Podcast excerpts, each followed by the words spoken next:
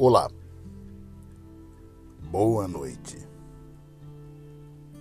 Que a graça e a paz do Senhor Jesus seja o árbitro em cada coração. Deus, tu és soberano sobre todas as coisas. Por isso, Senhor, eu quero apresentar a minha vida e a vida dos meus irmãos, daqueles que estarão ouvindo este áudio na noite de hoje clamar que o Senhor nos dê a paz que excede o entendimento. Que o Senhor nos dê a paz do Senhor. Em meio à tribulação, em meio a tudo isso, que veio para amedrontar o, aqueles que não estão firmes no Senhor, que o Senhor mantenha-nos na tranquilidade de saber que o Senhor está cuidando de nós. Já louvo ao Senhor em nome de Jesus. Meus irmãos, considere motivo de grande alegria o fato de passarem por diversas provações. Tiago, capítulo 1, versículo 2. Deus está no controle de todas as circunstâncias que rodeia a vida daqueles que creem no Senhor para a vida eterna. O diabo não pode fazer nada na vida daqueles que creem sem a permissão de Deus. Mas por que Deus está permitindo, ou por que Deus daria essa permissão a Satanás? É a pergunta que fica no ar e que estamos sempre fazendo ao Senhor: Por que, Senhor? Por que o Senhor tem permitido passar por tão grandes tribulações? E a resposta é simples, meu querido. Vinda do trono da graça para os nossos corações, Deus permite os ataques de Satanás para revelar quem realmente somos nós. Uma fé não pode ser abalada. É a fé que já foi abalada. Sim, a fé que não pode ser abalada. É a fé que já foi abalada. É a fé que já foi posta à prova. E ela se torna uma fé real. Pois se sua fé é real, ela irá resistir às piores circunstâncias porque o caráter não é construído na crise, mas é revelado na crise. Recentemente eu acompanhando, estava ali num velório. velório de um pai de um irmão muito querido. Em determinado momento, a filha chega perto do caixão onde o pai estava sendo velado e diz: Senhor, muito obrigado pelo tempo que o Senhor permitiu-me ao lado de meu pai. Deus me deu e Deus também o levou. Louvado seja o nome do Senhor.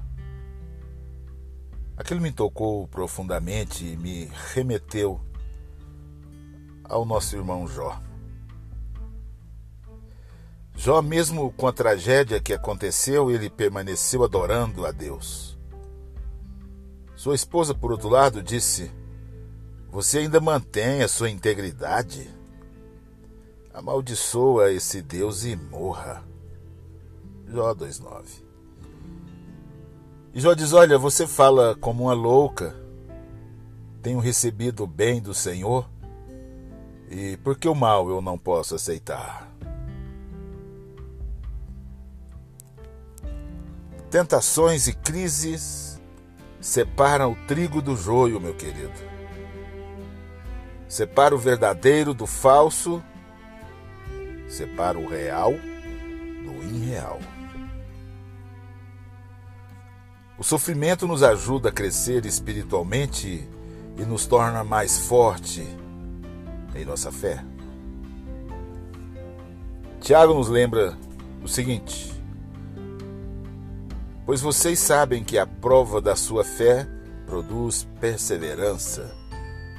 E a perseverança deve ter ação completa, a fim que vocês sejam maduros, íntegros, sem lhes faltar coisa alguma. Tiago, capítulo 1, versículo 3 e 4. Sofrimento leva a nossa fé da teoria para a prática e glorifica a Deus. Sim. É na dor, é no sofrimento que nós deixamos de ser teóricos em nossa fé e vivenciamos de fato e de verdade tudo que nós temos declarado. Qualquer um pode ser feliz com o céu azul e o sol brilhando. Mas quando uma tempestade vem, a situação é diferente. Satanás afirmou que Jó somente adorava a Deus porque Deus o abençoava. Mas Jó provou que ele realmente amava a Deus, porque o adorou antes, durante e depois da crise. Deus permitiu aquela tragédia na vida de Jó para fortalecer a sua fé e provar que Satanás estava errado no seu julgamento. E Jó passou no teste com louvores. Que repreensão para o inimigo e que exemplo poderoso para nós nos dias de hoje. Adore o Senhor independente das circunstâncias. Meu amado irmão, eu não sei o que você está atravessando nesse período de pandemia, na sua caminhada sobre a face da terra. Mas a palavra do Senhor diz que nós éramos ainda informe no ventre de nossa mãe e todos os nossos dias já haviam sido escritos. Creia e confie no Senhor. Que a crise que passamos que a tribulação que estamos atravessando é só mesmo uma forma que Deus usa para lapidar o nosso caráter, para extrair o melhor de nós, para que realmente o que somos seja revelado. Tenha todos uma boa noite, em nome de Jesus. Que o Senhor te abençoe e te guarde. Que o Senhor faça resplandecer o seu rosto sobre ti. Que o Senhor sobre ti levante o seu rosto e te dê a paz, querido. Que o Senhor tenha misericórdia de ti. Caminhe de forma resoluta, crendo no poder restaurador do nosso Deus. Caminhe firme nas promessas e alegre na esperança. Em paz eu me deito e logo eu pego no sono, porque só tu, Senhor, me faz repousar seguro. O dia hoje foi difícil. Renove a sua esperança, meu amado. Porque amanhã Amanhã será um novo dia. Leiam a Bíblia.